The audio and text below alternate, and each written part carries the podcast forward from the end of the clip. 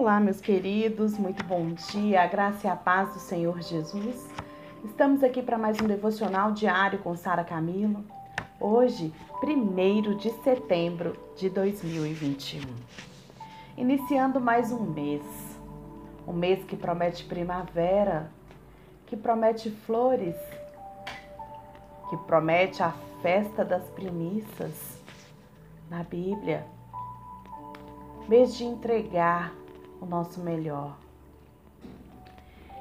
E hoje eu te convido para mais um devocional do livro Gente como a Gente, do pastor Max Lucado.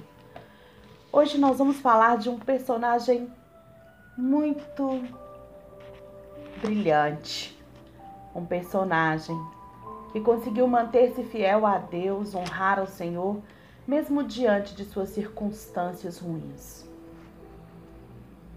Hoje vamos falar de alguém que é gente como a gente. Que tem sentimentos como nós temos, pensamentos como nós temos. Vamos falar de José. José, filho de Jacó. O texto base está em Gênesis 37, de 18 a, 20, a 24, e diz assim. Mas eles o viram de longe, e antes que chegasse, planejaram matá-lo. Lá vem aquele sonhador, diziam uns aos outros. É agora, vamos matá-lo e jogá-lo num destes poços, e diremos que um animal selvagem o devorou. Quando vemos então o que será dos seus sonhos. Quando Rubem ouviu isso, tentou livrá-lo das mãos deles, dizendo: não, te, não lhe tiremos a vida. E acrescentou: Não derramem sangue, joguem-no naquele poço no deserto e não toquem nele. Rubem propôs isso com a intenção de livrá-lo e levá-lo de volta ao pai. Chegando José, seus irmãos lhe arrancaram a túnica longa, aquela túnica que o pai tinha dado para ele agarraram-no e jogaram no poço, que estava vazio e sem água. Quando os mercadores ismaelitas de Midian se aproximaram, seus irmãos tiraram José do poço e o venderam por vinte peças de prata aos ismaelitas que o levaram para o Egito. O título do capítulo do pastor Marcos Lucado aqui hoje é Quando até os grilos irritam você. Perdoe-me, este capítulo está todo desconexo. Estou bastante bravo enquanto escrevo. Bravo com um grilo. Ele faz um barulho detestável, está escondido e vai estar em apuro se eu encontrá-lo. Cheguei cedo ao meu escritório, duas horas antes que o alarme tocasse de manhã. Eu já estava aqui, as mangas arregaçadas e o computador zunindo. Ignore os telefonemas, pensei. Dê um gás pela manhã, planejei. Considerava arrancar o máximo nesse avançar o máximo nesse dia. Mas coloque as mãos naquele grilo. É que eu ficava resmungando. Devo dizer que não tenho nada contra a natureza. A melodia de um canário eu adoro. O barulho prazeroso do vento nas folhas eu saboreio mas o cri-cri de um grilo na madrugada é algo que me incomoda. Por isso, decidi me ajoelhar, ajoelhar e seguir o barulho por todo o escritório. Olhei embaixo de caixas, tirei os livros da estante, abaixei e olhei debaixo da minha mesa. Humilhado, fui sabotado por um inseto de 3 centímetros. Como esse irritante, insolente, ele reduz um homem a um caçador de insetos? Enfim, encurralei o culpado. Droga! Ele correu para trás de uma prateleira, fora do meu alcance, escondido em um refúgio de madeira. Tudo que eu posso fazer é jogar águas e canetas na base da prateleira. E é o que faço. Poc, poc, poc. Uma depois da outra. Uma barreira de biques. Ele finalmente fica quieto. Esse, mas esse silêncio só dura um minuto. Então, perdoe-me se os meus pensamentos estão fragmentados, mas eu estou lançando a artilharia de cada parágrafo. Isso não é uma boa forma de trabalhar. Não é uma boa forma de começar o dia. Meu chão está abarrotado de coisas. Minhas calças estão sujas nos joelhos. A minha linha de raciocínio é interrompida o tempo todo. Quero dizer como posso escrever sobre raiva com um maldito inseto no meu escritório. Ops, acho que eu estou no clima certo. Afinal, raiva. Essa manhã, essa manhã é fácil de definir. O barulho da minha alma. Porque o barulho da minha alma nessa manhã é raiva. A irritação sensível do coração e invisível. Raiva, o invasor incansável do silêncio.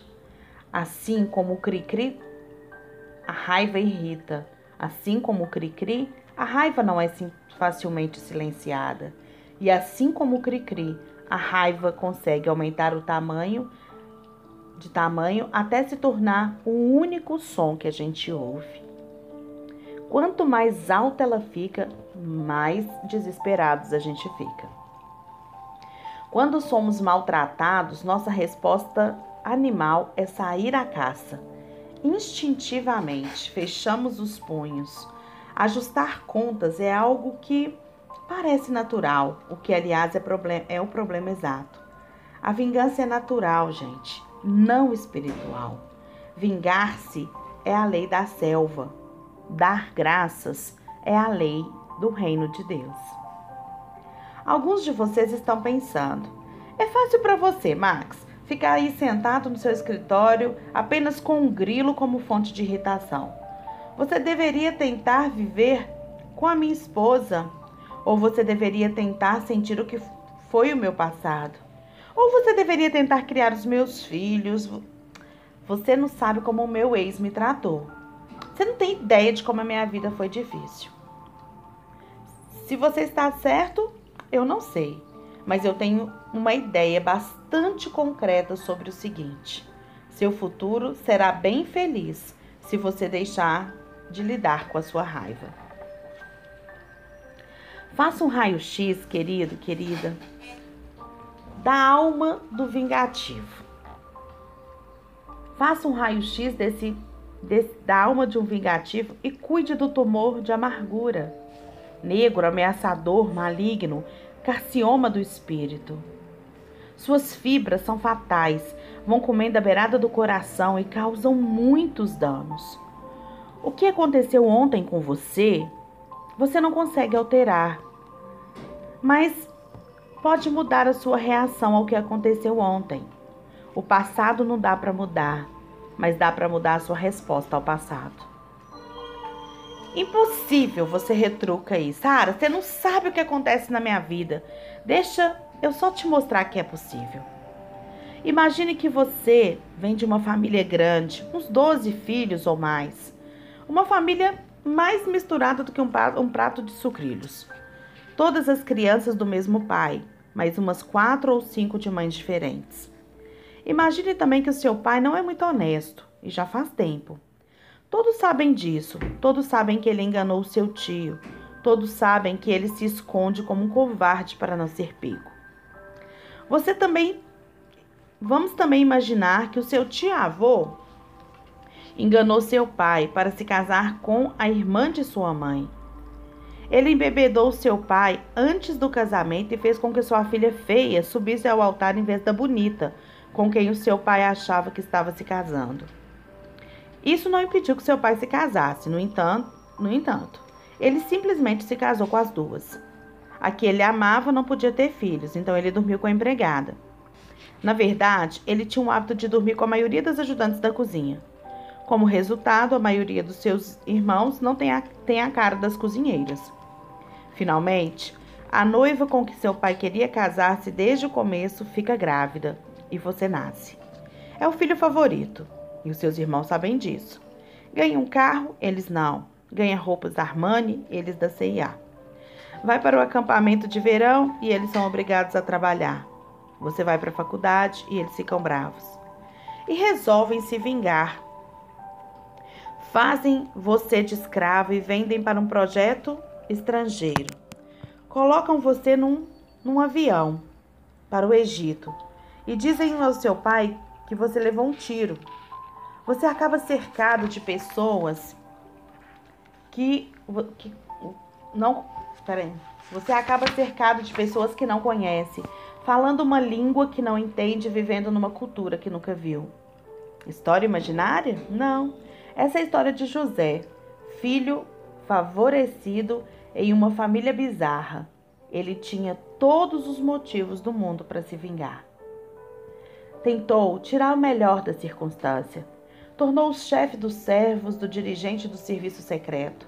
A mulher do patrão tentou seduzi-lo. Ele foi para parar na prisão por ter recusado. O faraó ficou sabendo que José conseguia interpretações e permitiu que ele tentasse adivinhar os dele.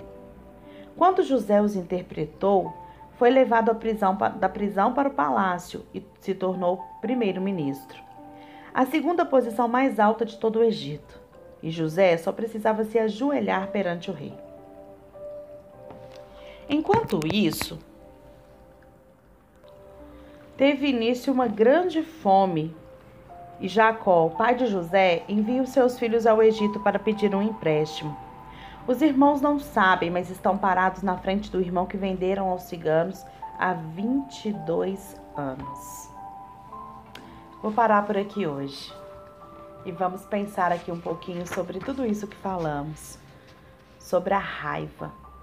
Como a raiva pode se tornar um motivador para a destruição ou como ela olhada com resiliência, com perdão, ela pode se tornar como trampolim para o sucesso. A vingança, ela não é nada espiritual. Ela é natural. É uma reação que nós temos quando nós somos contrariados. E a Bíblia diz que o Senhor diz que ela não é nossa, mas ela pertence a Ele.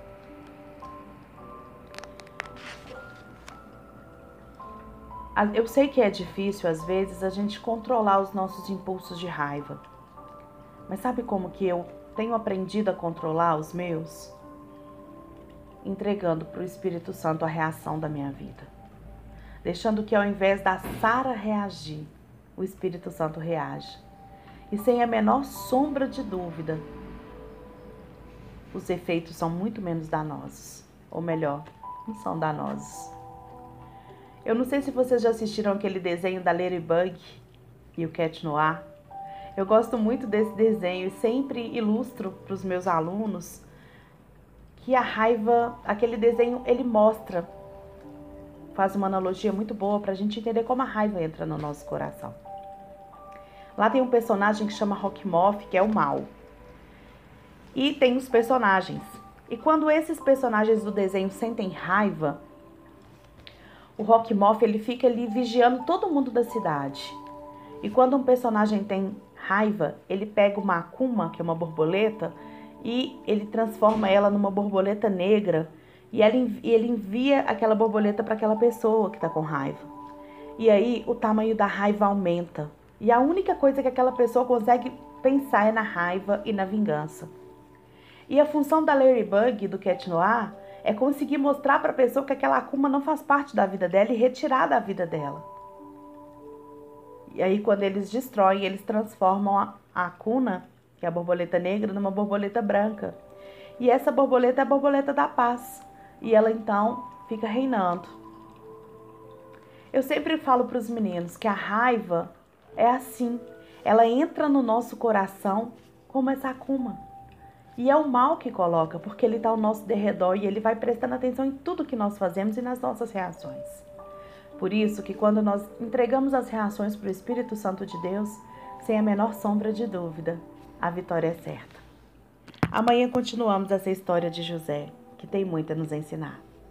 Tenha um excelente dia.